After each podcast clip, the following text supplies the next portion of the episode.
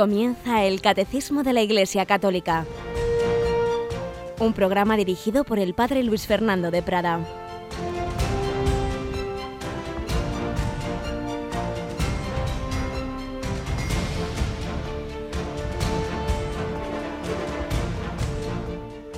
Alabados sean Jesús y María. Muy buenos días, queridísima familia de Radio María. Comenzamos una nueva semana de catecismo, aunque la semana ya comenzó el domingo en realidad. La semana cristiana comienza el domingo, el día del Señor, pero nuestros días de catecismo comienzan el martes, martes, miércoles y jueves.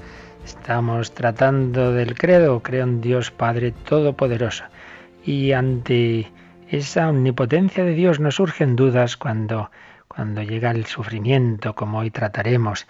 Lo digo pues elevando nuestra oración por las víctimas de ese accidente de autobús que precisamente venían de una peregrinación del Cerro de los Ángeles, de la Aldehuela, de visitar a Santa Maravillas de Jesús. Ante hechos así siempre hay quien le surge la duda, fíjate, fíjate, venían de rezar y ya ves, eh, como si Dios le diera todo igual. Nos, nos, nos cuesta aceptar que en la providencia de Dios entra el sufrimiento. Venían de ver a Jesús y Jesús murió en la cruz con treinta y tantos años. Pero nos cuesta, nos cuesta, es lógico. Y tenemos que pedir al Señor que, que aumente nuestra fe, que no dudemos de su providencia tampoco ante hechos dolorosos, pero que a fin de cuentas el Señor pues sabe en cada una de nuestras vidas qué es lo que conviene para que lleguemos a nuestro destino eterno. Entre esas víctimas, como sabéis, había un joven sacerdote, todo el mundo habla maravillas de él. Por otro lado, me ha llegado, que esto no se ha contado en los medios, que intentó, en cuanto vio que empezaba el accidente, poner el cinturón de seguridad a un jovencito que iba a su lado y no a sí mismo. Y probablemente eso eh, fue una razón de que, de que él, al no agarrarse el cinturón, pudiera fallecer. En cualquier caso, un joven entregado a Jesucristo y que encomendamos a él, como a las demás víctimas, al corazón de Jesús, ¿verdad, Yolanda? Buenos días. Muy buenos días, Padre. Tenemos siempre en nuestra oración, ¿verdad?, a todas las personas que, que sufren y, y también naturalmente rezamos por, por los familiares y por los heridos. Creo que quedan bastantes heridos en una situación, algunos grave, ¿verdad? Sí, todavía están eh, pues siendo atendidos estos heridos en el hospital y, bueno, pues vamos a rezar tanto por ellos como por los familiares y por todos los que han fallecido, así como también el Papa Francisco envió ese telegrama al obispo de Cartagena. En esta familia de la Iglesia y en esta familia de la radio, pues las alegrías y dolores de unos lo son también de los demás. Compartimos todo ello, pero siempre compartiendo también la esperanza, la esperanza de que el Señor tiene la última palabra, esa última palabra que vemos en la muerte. En este mes de noviembre, pues este primer comentario, primer relato que suelo hacer, habíamos hablado del testamento y la meditación ante la muerte de Pablo VI, hablamos de algunos mártires de la persecución eh, que hubo en España en los años 30. Vamos a seguirlo haciendo hoy y algún día más porque vamos a hablar de un joven eh, que de los que murió mártir también ya beatificado y que seguro que nos va a ayudar también a aumentar nuestra fe. Pues vamos adelante con esta nueva edición del Catecismo de la Iglesia Católica.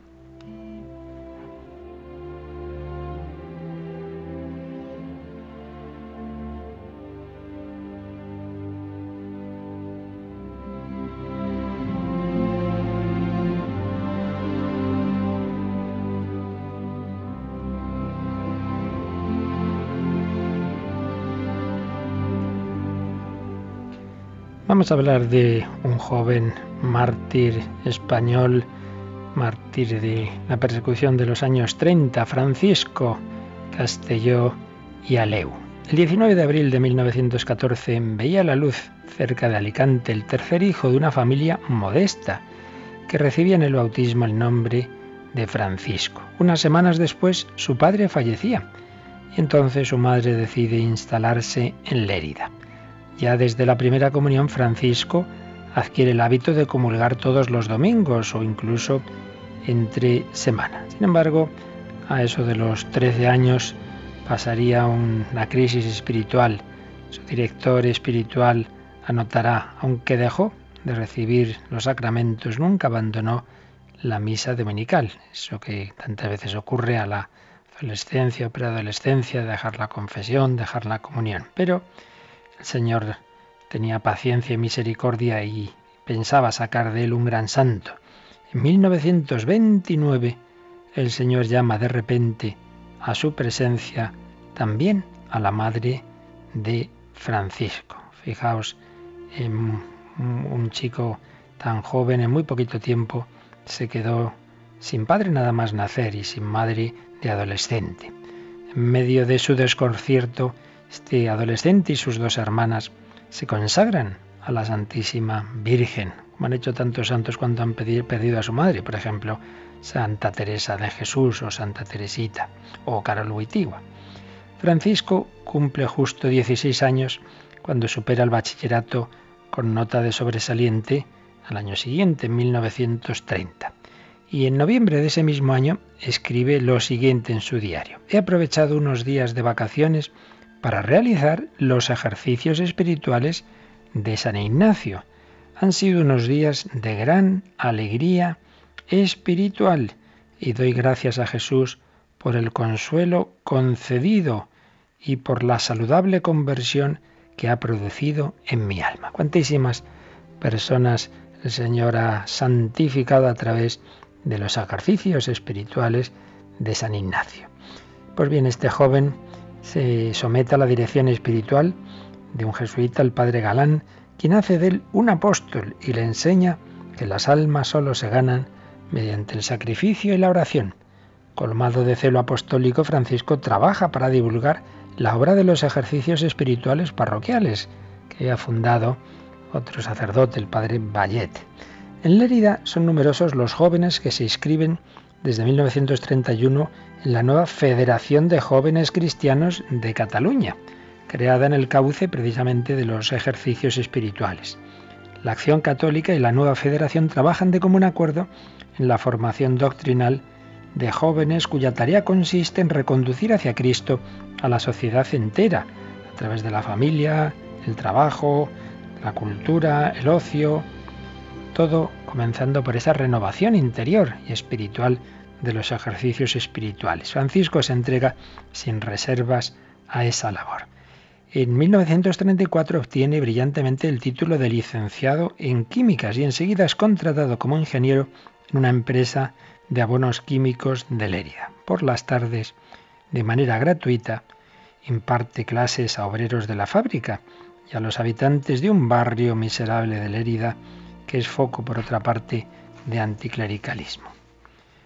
Estamos ya llegando a 1936. El clima político se deteriora. En febrero el Frente Popular toma el poder y el anticlericalismo se presenta cada vez más amenazador.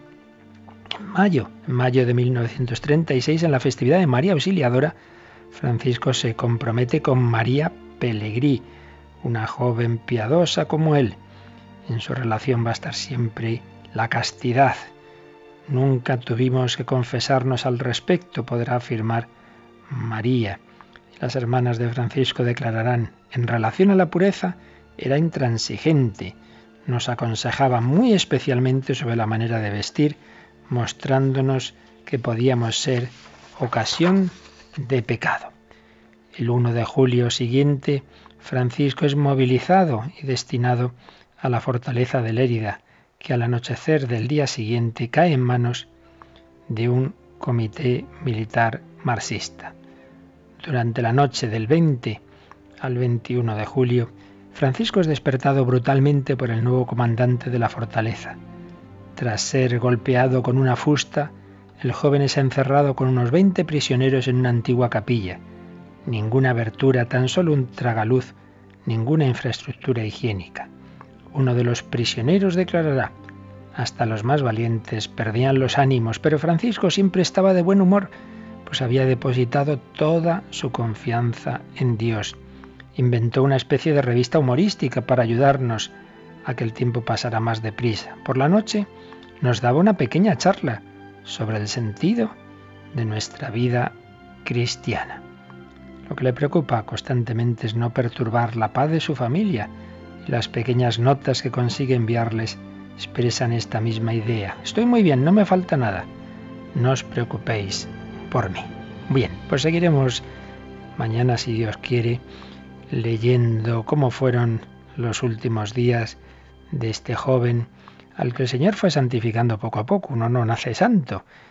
Es el Señor quien va conquistando nuestro corazón. En el caso de este joven, como hemos visto, fueron fundamentales los ejercicios espirituales por los que se unió a Jesucristo. Veremos cómo esa vida cada día más cerca de Dios culminó en una muerte martirial.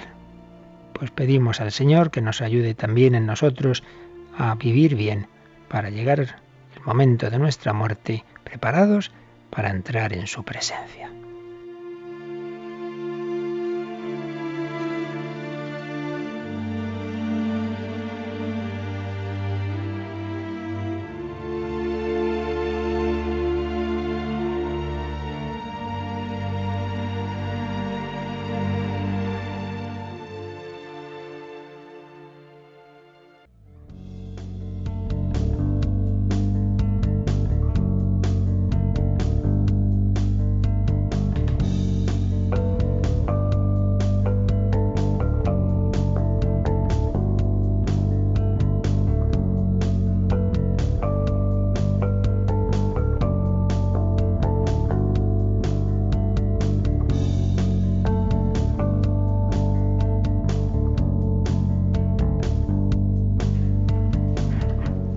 Bien, pues vamos adelante en nuestro comentario sencillo a lo que nos enseña el catecismo. Está ya suficientemente desarrollado, es tan rico el catecismo que prácticamente con leerlo, pues el Señor ya nos enseña, pero siempre es bueno hacerlo y relacionar unos puntos con otros. Y estamos en ese apartado del principio del credo en que nos habla de Dios Padre Todopoderoso, el Todopoderoso.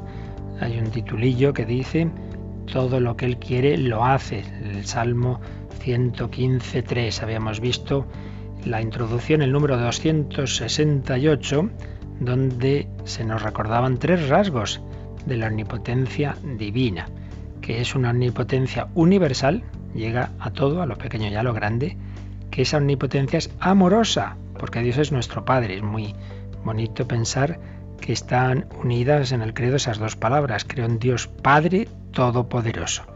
Ese poder es el poder de un Padre y ese Padre no es un cualquiera, es el Creador Todopoderoso. Creo en Dios Padre Todopoderoso, omnipotencia universal, omnipotencia amorosa y omnipotencia misteriosa, que no es eh, que todo sale bien como nosotros enseguida querríamos a nuestra manera humana de pensar. Recordemos cuando, cuando Jesús pregunta a los discípulos, ¿quién dice los hombres que soy yo? Y San Pedro responde, bien, eres el Mesías, el Hijo de Dios. Pero a continuación Jesús empieza a hablar de que tiene que sufrir, que tiene que ir a la pasión, que tiene que morir. Y entonces San Pedro dice, ah, no, no, de ninguna manera, eso no te puede ocurrir. Entonces Jesús le dice, apártate de mí, Satanás, que piensas como los hombres, no como Dios. Nuestra manera humana de pensar es que no puede ser todo lo que sea sufrimiento y todo lo que sea muerte, no puede ser. Sin embargo, los planes de Dios ven más allá. Providencia misteriosa, omnipotencia misteriosa, porque mis caminos no son vuestros caminos. Omnipotencia universal, nos habla el número 269. Y luego viene otro titulillo también de, del Antiguo Testamento, de Sabiduría 11.23, que dice, te compadeces de todos porque lo puedes todo. Te compadeces de todos porque lo puedes todos. Y ahí lo puedes todo. Y ahí se insiste en esta relación entre la paternidad de Dios y su poder. Dios es el Padre Todopoderoso, su paternidad y su poder se esclarecen mutuamente.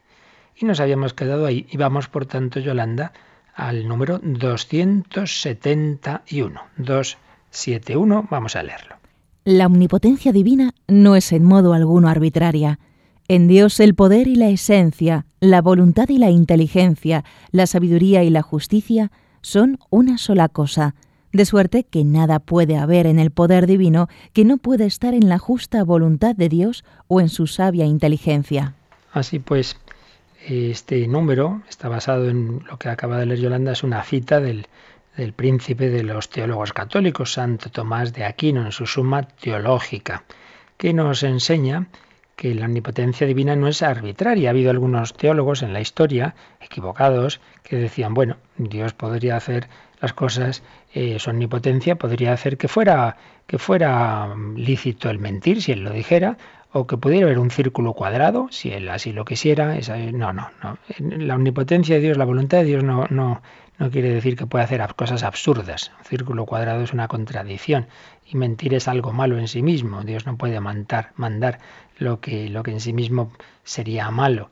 No es arbitraria esa omnipotencia. A lo mejor mañana, a lo mejor Dios de repente cambia de opinión y dice que hay que. No, no, eso no es así. ¿Por qué? Porque, como hemos visto en días anteriores, los atributos divinos en Dios se identifican. el poder, la voluntad y la ciencia están identificados. Por tanto, Dios no puede hacer nada contra su sabiduría. La sabiduría infinita de Dios y su justicia es lo mismo que su poder, que su voluntad, que su inteligencia. En definitiva, en la esencia de Dios todo es uno. Dios es a la vez veraz, justo, misericordioso, en fin, lo que ya vimos en la introducción que hicimos sobre los atributos divinos. Por tanto, Dios no puede hacer nada eh, que no lo esté haciendo con una voluntad que está a su vez movida por una sabia inteligencia. Por tanto, Dios no puede hacer cosas absurdas, ni puede ir eh, en ese sentido de, lo arbitrario, ¿verdad? Así pues, estemos tranquilos que, que Dios no se le ocurre tonterías. Eso nos pasa solamente a nosotros. Otra cosa es, como acabamos de antes de decir, que los caminos de Dios no son los nuestros, que Él quiere guiarnos hacia un destino eterno y que en ese guiarnos hacia un destino eterno pueden entrar y entran de hecho circunstancias dolorosas que nosotros si pudiéramos las quitábamos de en medio y que sin embargo el Señor permite. Y eso es de lo que va a tratar el catecismo en los tres números siguientes bajo un titulillo que da que pensar ya de por sí, el misterio de la aparente impotencia de Dios Parece muchas veces que, Dios no es omnipotente. O si lo es, pues no nos ama. Aquí ya empezamos a tocar el tema que siempre sale y que tantas veces nos hace dudar y que tantas llamadas también provoca en Radio María, el misterio del mal, el misterio del sufrimiento, aunque propiamente lo va a tratar el catecismo un poco más adelante, ya llegaremos pronto, pero ya aquí, ya aquí se nos va anticipando el misterio de la aparente impotencia de Dios. Y esto lo trata el catecismo en primer lugar en un número largo, Yolanda, así que prepara tu voz, el número 272. Vamos con él. La fe en Dios Padre Todopoderoso puede ser puesta a prueba por la experiencia del mal y del sufrimiento. A veces Dios puede parecer ausente e incapaz de impedir el mal. Ahora bien, Dios Padre ha revelado su omnipotencia de la manera más misteriosa en el anonadamiento voluntario y en la resurrección de su Hijo, por los cuales ha vencido el mal. Así, Cristo crucificado es poder de Dios y sabiduría de Dios, porque la necedad divina es más sabia que la sabiduría de los hombres, y la debilidad divina más fuerte que la fuerza de los hombres.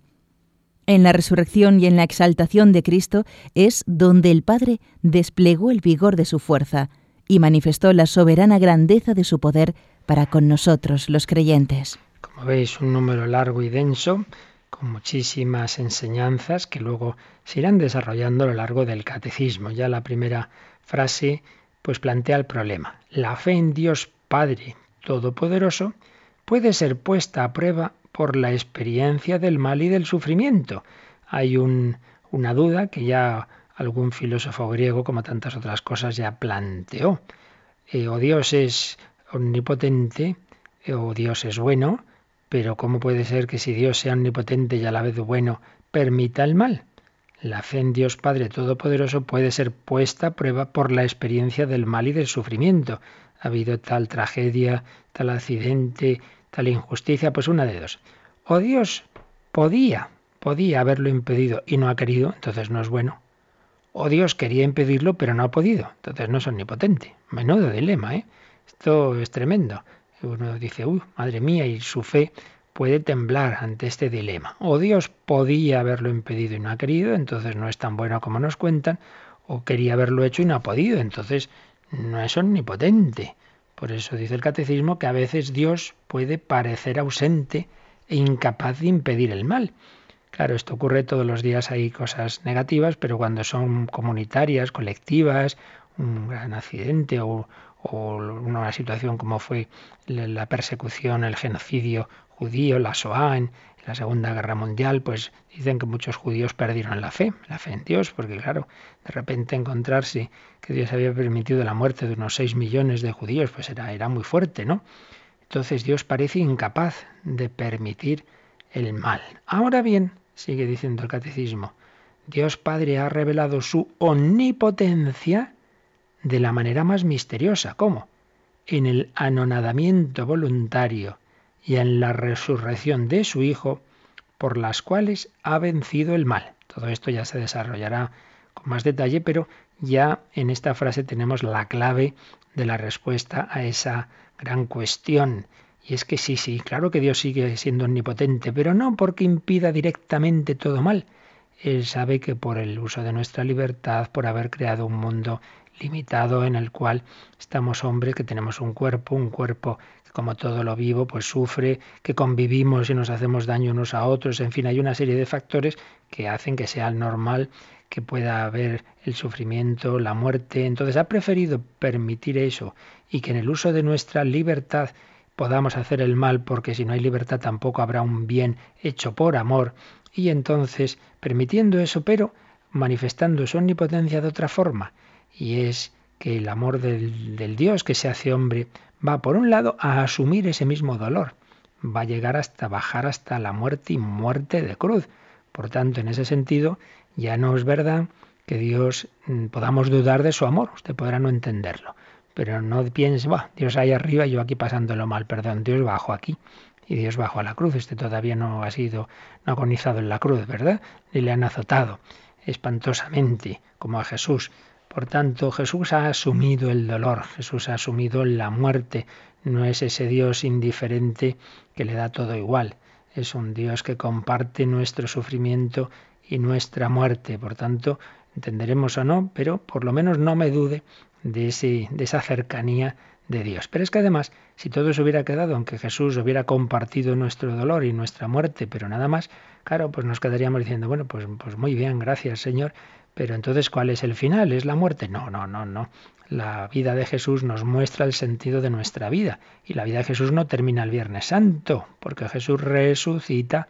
Entonces la, omnipotencia de Dios se manifiesta ese, de una manera muy particular el domingo de resurrección. Por, los, por, por esa muerte y esa resurrección, el Señor ha vencido el mal. ¿Lo ha asumido? Jesús, decía Paul Claudel, no ha venido a quitar el sufrimiento, sino a darle sentido. No ha venido a quitar la cruz, sino a clavarse en ella. Pero por otro lado, los ha vencido. Ha vencido ese sufrimiento, ese mal, esa muerte. Ha vencido en su resurrección. Dios permite el mal, pero saca bien de él. Mira, Yolanda, aquí tenemos varios números al margen. Vamos a leer uno de ellos, el 412. Cuando estamos diciendo que Dios permite el mal, no nos olvidemos del primer mal que permitió, que fue el pecado original. ¿Qué nos dice al respecto el catecismo en el 412? Pero, ¿por qué Dios no impidió que el primer hombre pecara? San León Magno responde, la gracia inefable de Cristo nos ha dado bienes mejores que los que nos quitó la envidia del demonio. Y Santo Tomás de Aquino, nada se opone a que la naturaleza humana haya sido destinada a un fin más alto después del pecado. Dios, en efecto, permite que los males se hagan para sacar de ellos un mayor bien. De ahí las palabras de San Pablo, donde abundó el pecado, sobreabundó la gracia. Y en la bendición del cirio pascual, oh feliz culpa que mereció tal y tan grande redentor. Así pues, aquí se nos recuerda que en efecto, si Dios permite el mal, como permitió ese primer pecado con tantísimas y gravísimas consecuencias, es porque Dios tiene la omnipotencia de sacar un bien mayor, aunque a nosotros nos cueste verlo.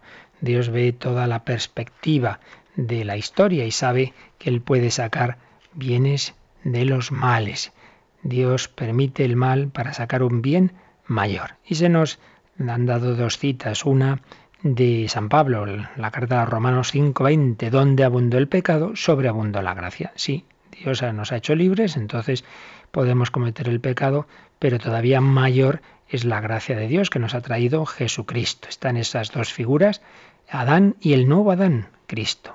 Adán que comete ese primer pecado y Cristo que obedece al Padre. Dos modelos de humanidad, la humanidad autosuficiente, soberbia, que no se fía de Dios, y en cambio el hombre que se quiere, que sí, que sí se fía de Dios y que dice al Padre, hágase tu voluntad, que es el Hijo Eterno hecho hombre quien nos muestra. También hay dos mujeres, Eva y la nueva Eva.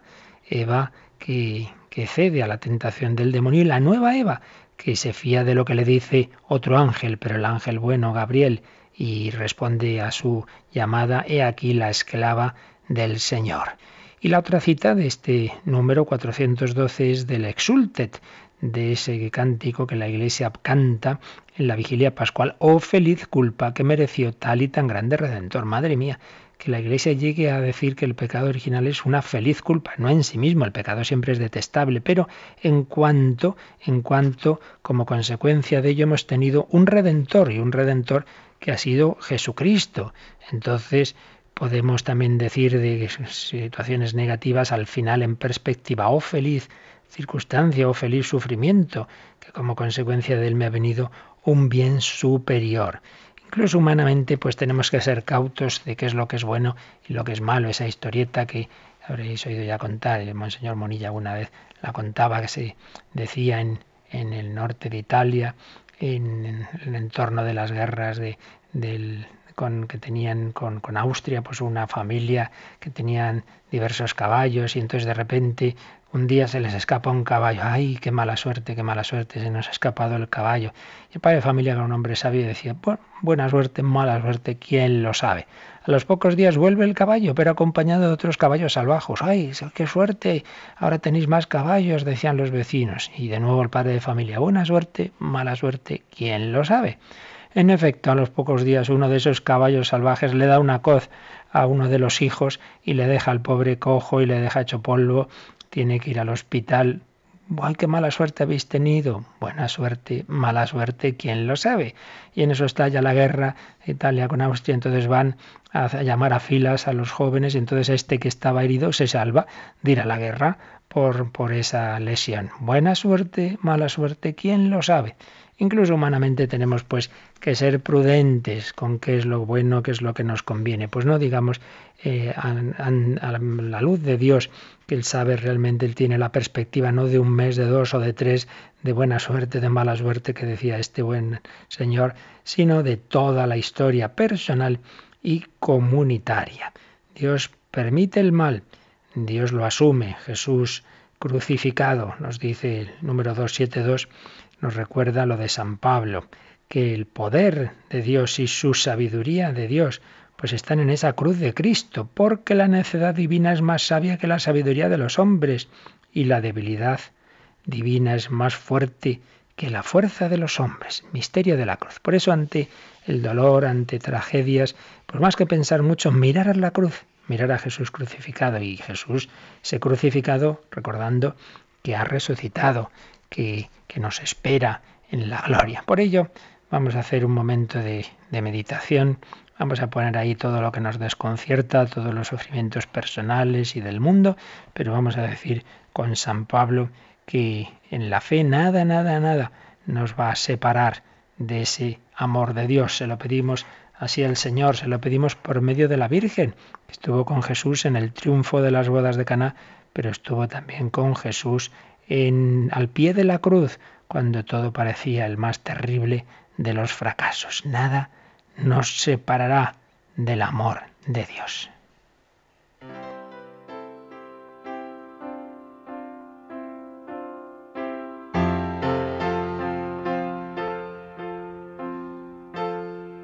¿Quién nos separará del amor de Dios? La tribulación la angustia, la persecución, el hambre, la desnudez, los peligros, la espada. Como dice la escritura,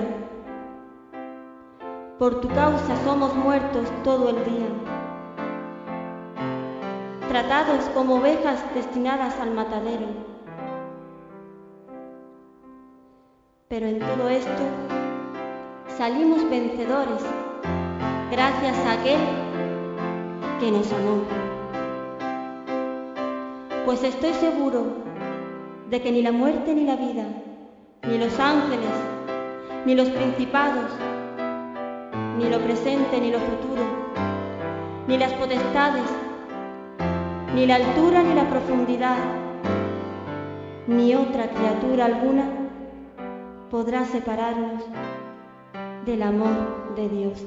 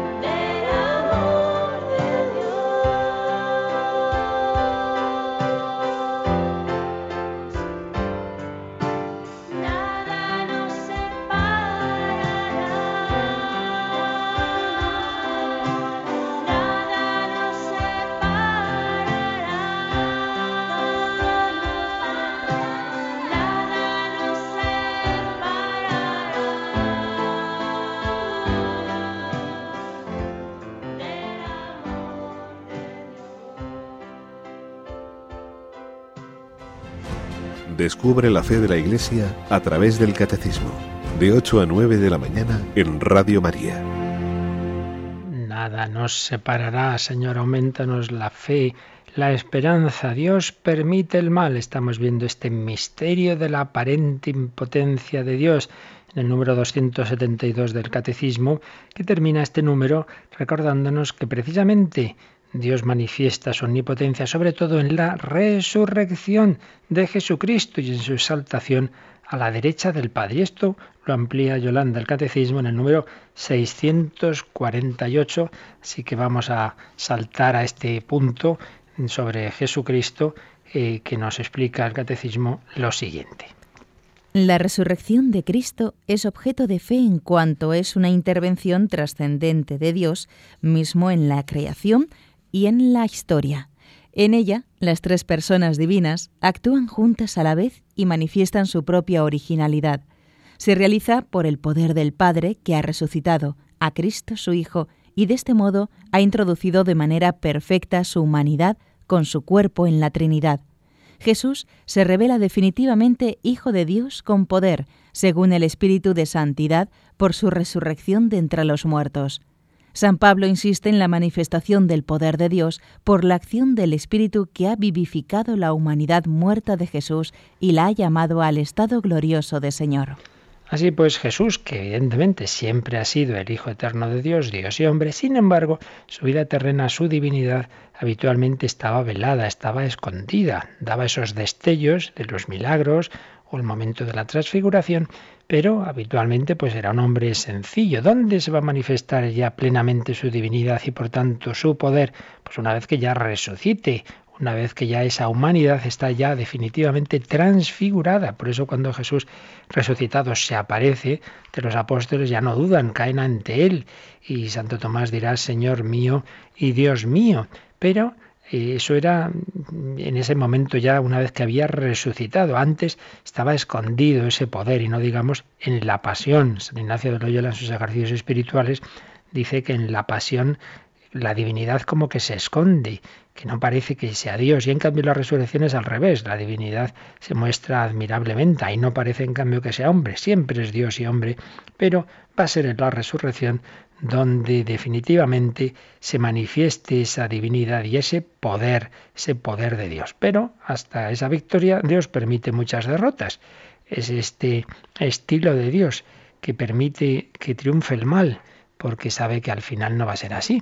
Esto lo que aparece tantas obras literarias, tantas películas, que en un momento dado triunfa siempre los malos, digámoslo así, triunfa el mal, pero al final ocurre algo, triunfa el bien. Es sobre todo el, esquema de fondo que están los grandes autores católicos, como Tolkien, como Capra, que en sus obras, en sus películas, pues siempre ocurre esto, si lo pensáis un poquito. En un momento dado las cosas están muy feas, recordad qué bello es vivir de Capra, cuando se arruina George Bailey y se desespera y entonces se va a suicidar y ocurre algo, pues en que todo cambia y al final termina con esa inmensa felicidad. Lo mismo que en El Señor de los Anillos, al final parece que va a triunfar el, el, mal a través de la acción del famoso Gollum, que el anillo de poder se lo va a quedar, pero al final ocurre algo y al final es destruido ese anillo y triunfa el bien. Pues eso está todo sobre ese trasfondo de la fe católica, de que todo parece que ha terminado el Viernes Santo, Jesús está en el sepulcro, triunfa el mal, triunfa la muerte, triunfa la injusticia, y sin embargo quedaba lo mejor, quedaba la resurrección. Pues así actúa Dios en nuestra vida y en la historia.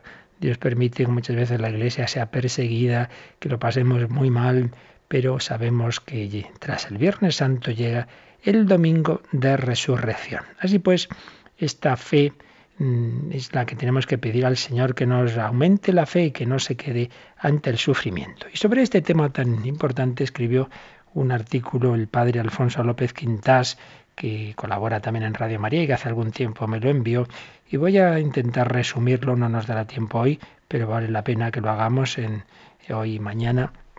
Un artículo sobre el silencio de Dios, precisamente lo que está tratando aquí el, el. Y empieza contando que una vez una chica le, le, contó que durante varios años no pisó una iglesia ni, ni rezó nada. ¿Por qué? Porque había muerto su madre cuando ella era joven, cuando ella tenía 18 años, vio que su madre se ponía gravemente enferma, vivía sola con ella. En ella encontraba afecto y amparo, no concebía la vida sin la presencia de su madre. Entonces, esta chica que era religiosa se lo dijo al confesor y el confesor, sin más, le dijo, bueno, pues nada, tú reza, pedid y recibiréis, reza y serás oída. Entonces esta chica pues no hizo más que rezar día y noche, día y noche, rezaba angustiada al Señor de la vida y de la muerte. Todo su amor a Dios y su confianza se concentraron en sus ruegos.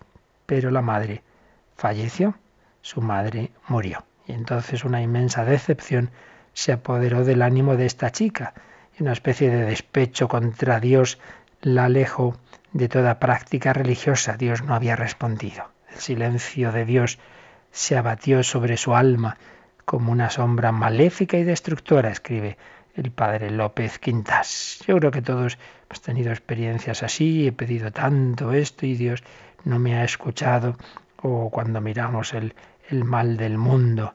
Entonces viene esa, esa gran cuestión, ¿verdad?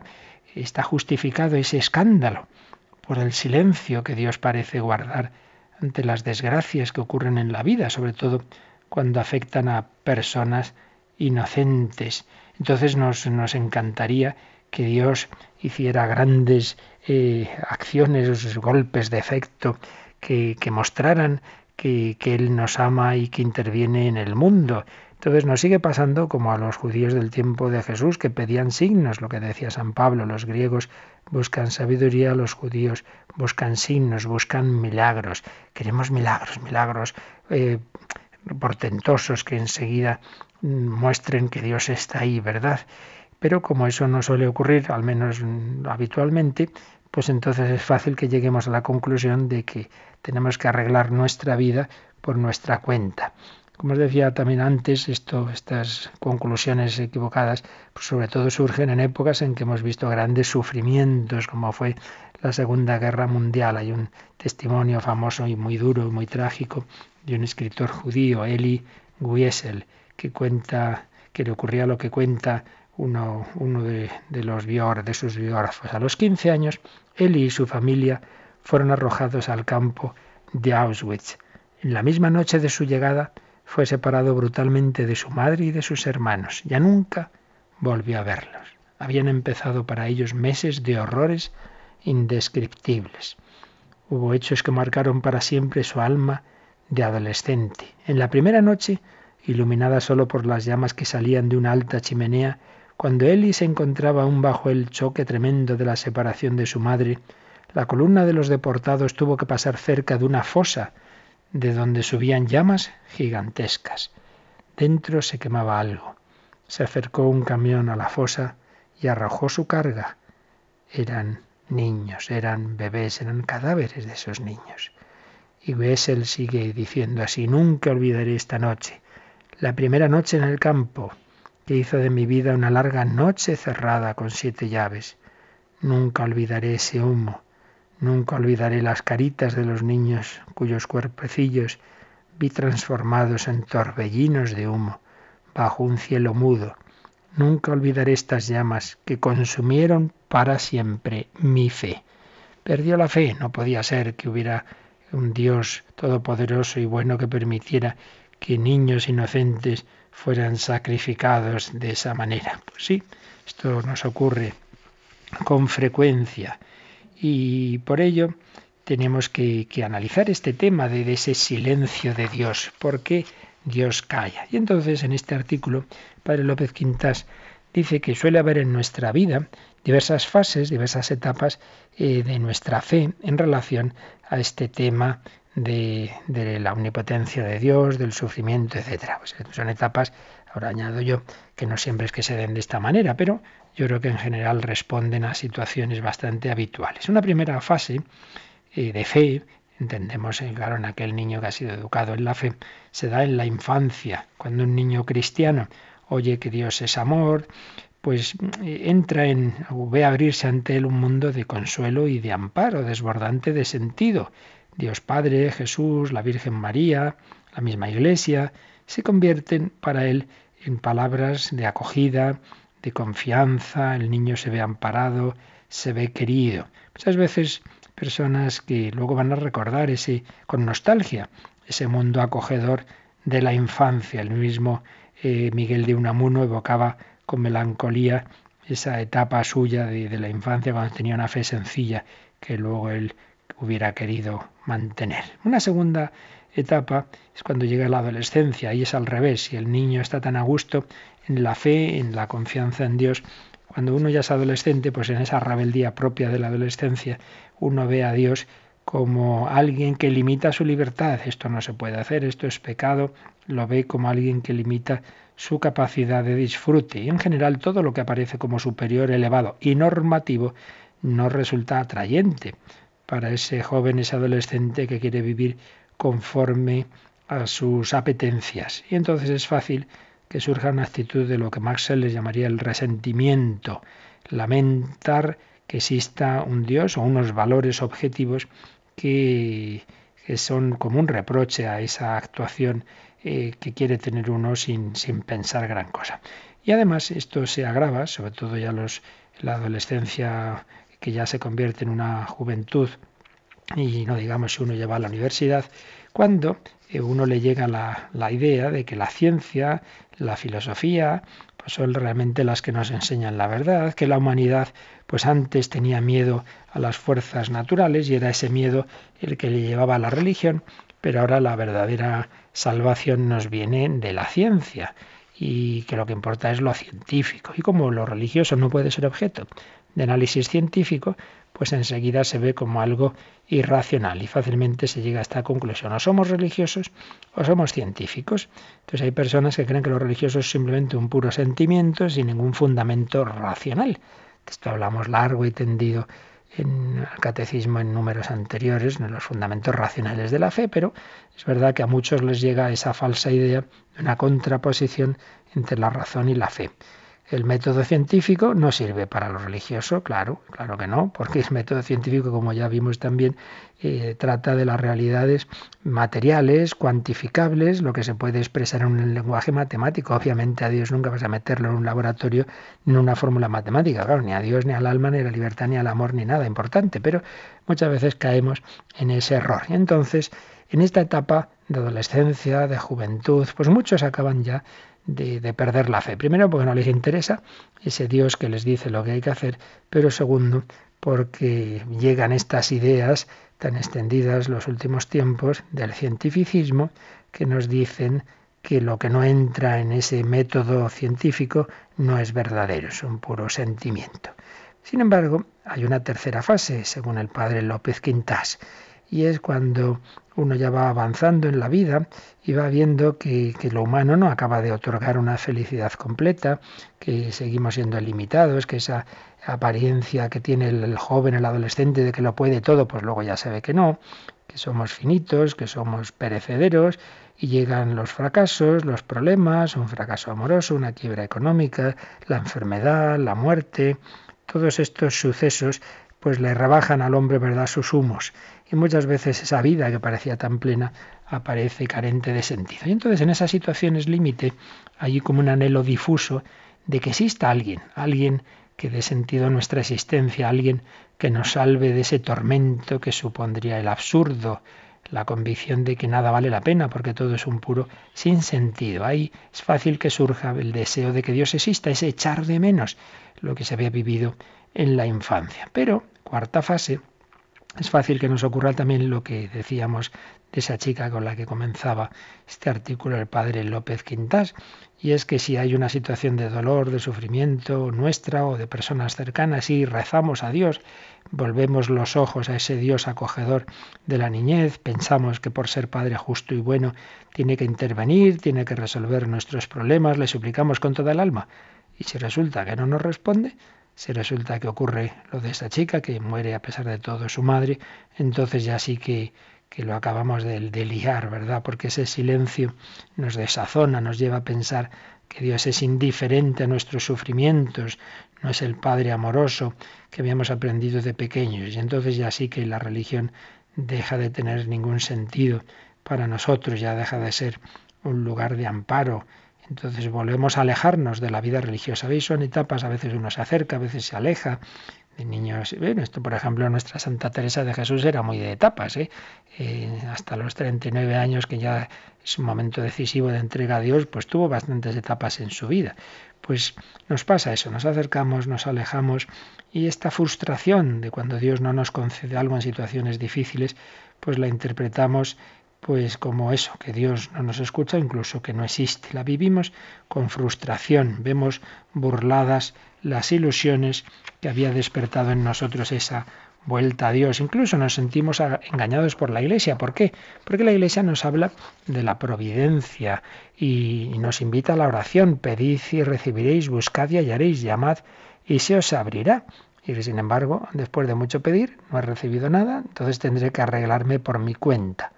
No será insensato seguir esperando y creyendo en un Dios que no nos escucha. Entonces tenemos, llegamos a esa idea de que el mundo se las arregla bien sin Dios, es autosuficiente. Así pues, llegamos en este punto a dos formas antitéticas de concebir el mundo, o vinculado a, a Dios o totalmente separado de Él, desgajado de Él. ¿Dónde estará la verdad?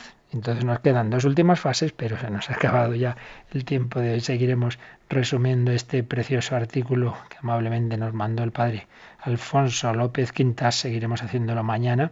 Este artículo sobre el silencio de Dios y sobre nuestra fe que es turbada por el misterio del sufrimiento, el misterio de la aparente impotencia de Dios que dice el catecismo.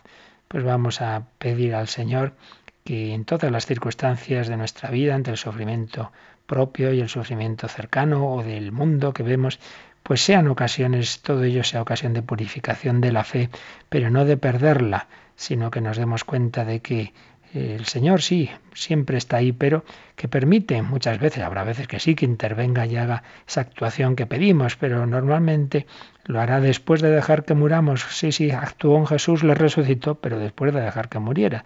Y sufrirá la pasión por la cruz a la luz. Pedimos al Señor esa esperanza y, como siempre, estos últimos minutos podéis hacer vuestras llamadas.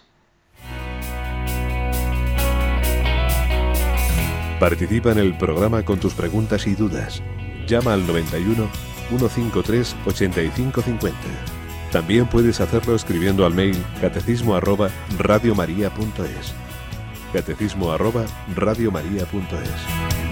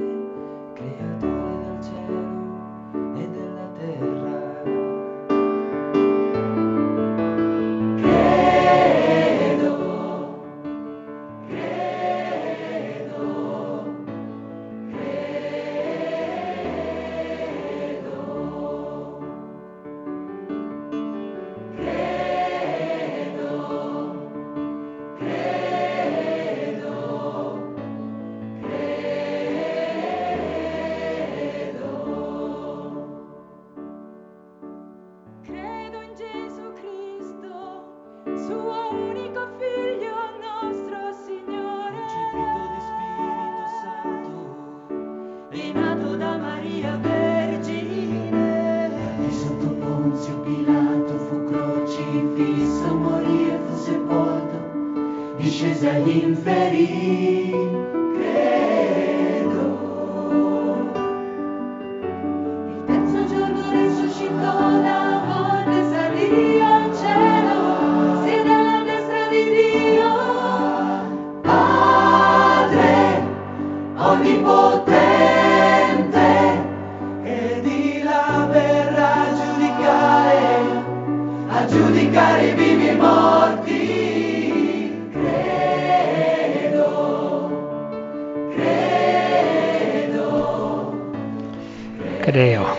Señor, en ti.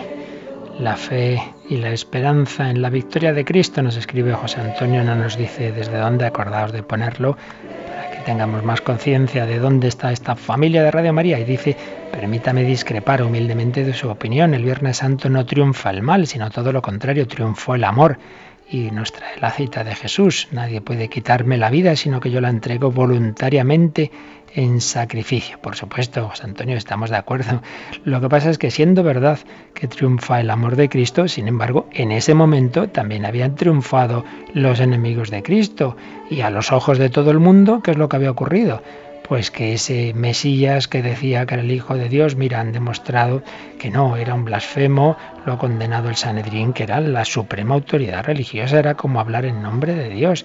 Entonces el tribunal religioso ha dicho que era un impostor, que era un blasfemo, y fíjate, en efecto, lo han crucificado y si no fuera verdad Dios lo hubiera impedido y ya está, ha terminado todo. Y la prueba es que los apóstoles estaban hechos polvo, recordamos que los de Maús habían perdido la fe, que ya se iba todo el mundo a su casa, habían, estaban destrozados. Si la cosa hubiera terminado el Viernes Santo, evidentemente no habría existido el cristianismo. Por tanto, es verdad, es verdad que triunfa el amor que ha dado la vida, pero también es verdad que en ese momento todos los enemigos de Cristo estaban tan contentos, habían triunfado sobre él.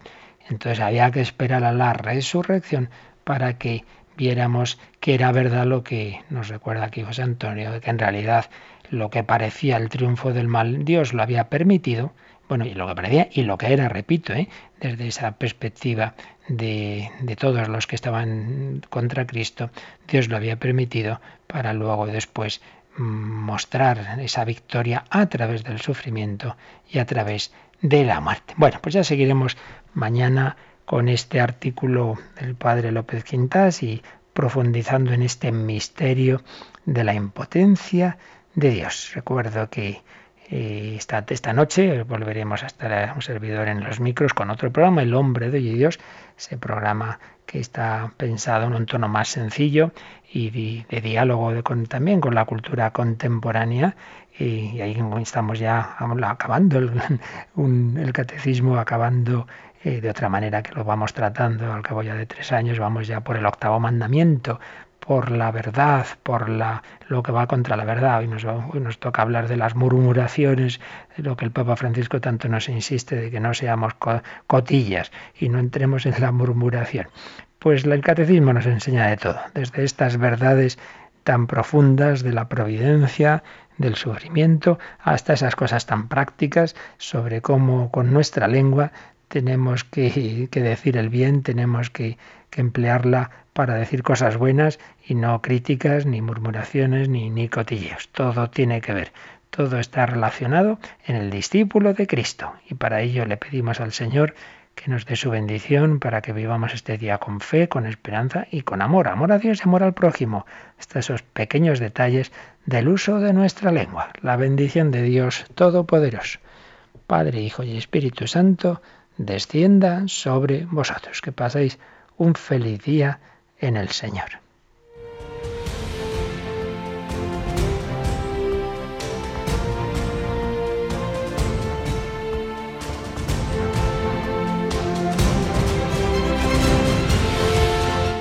Han escuchado en Radio María el Catecismo de la Iglesia Católica, un programa dirigido por el Padre Luis Fernando de Prada.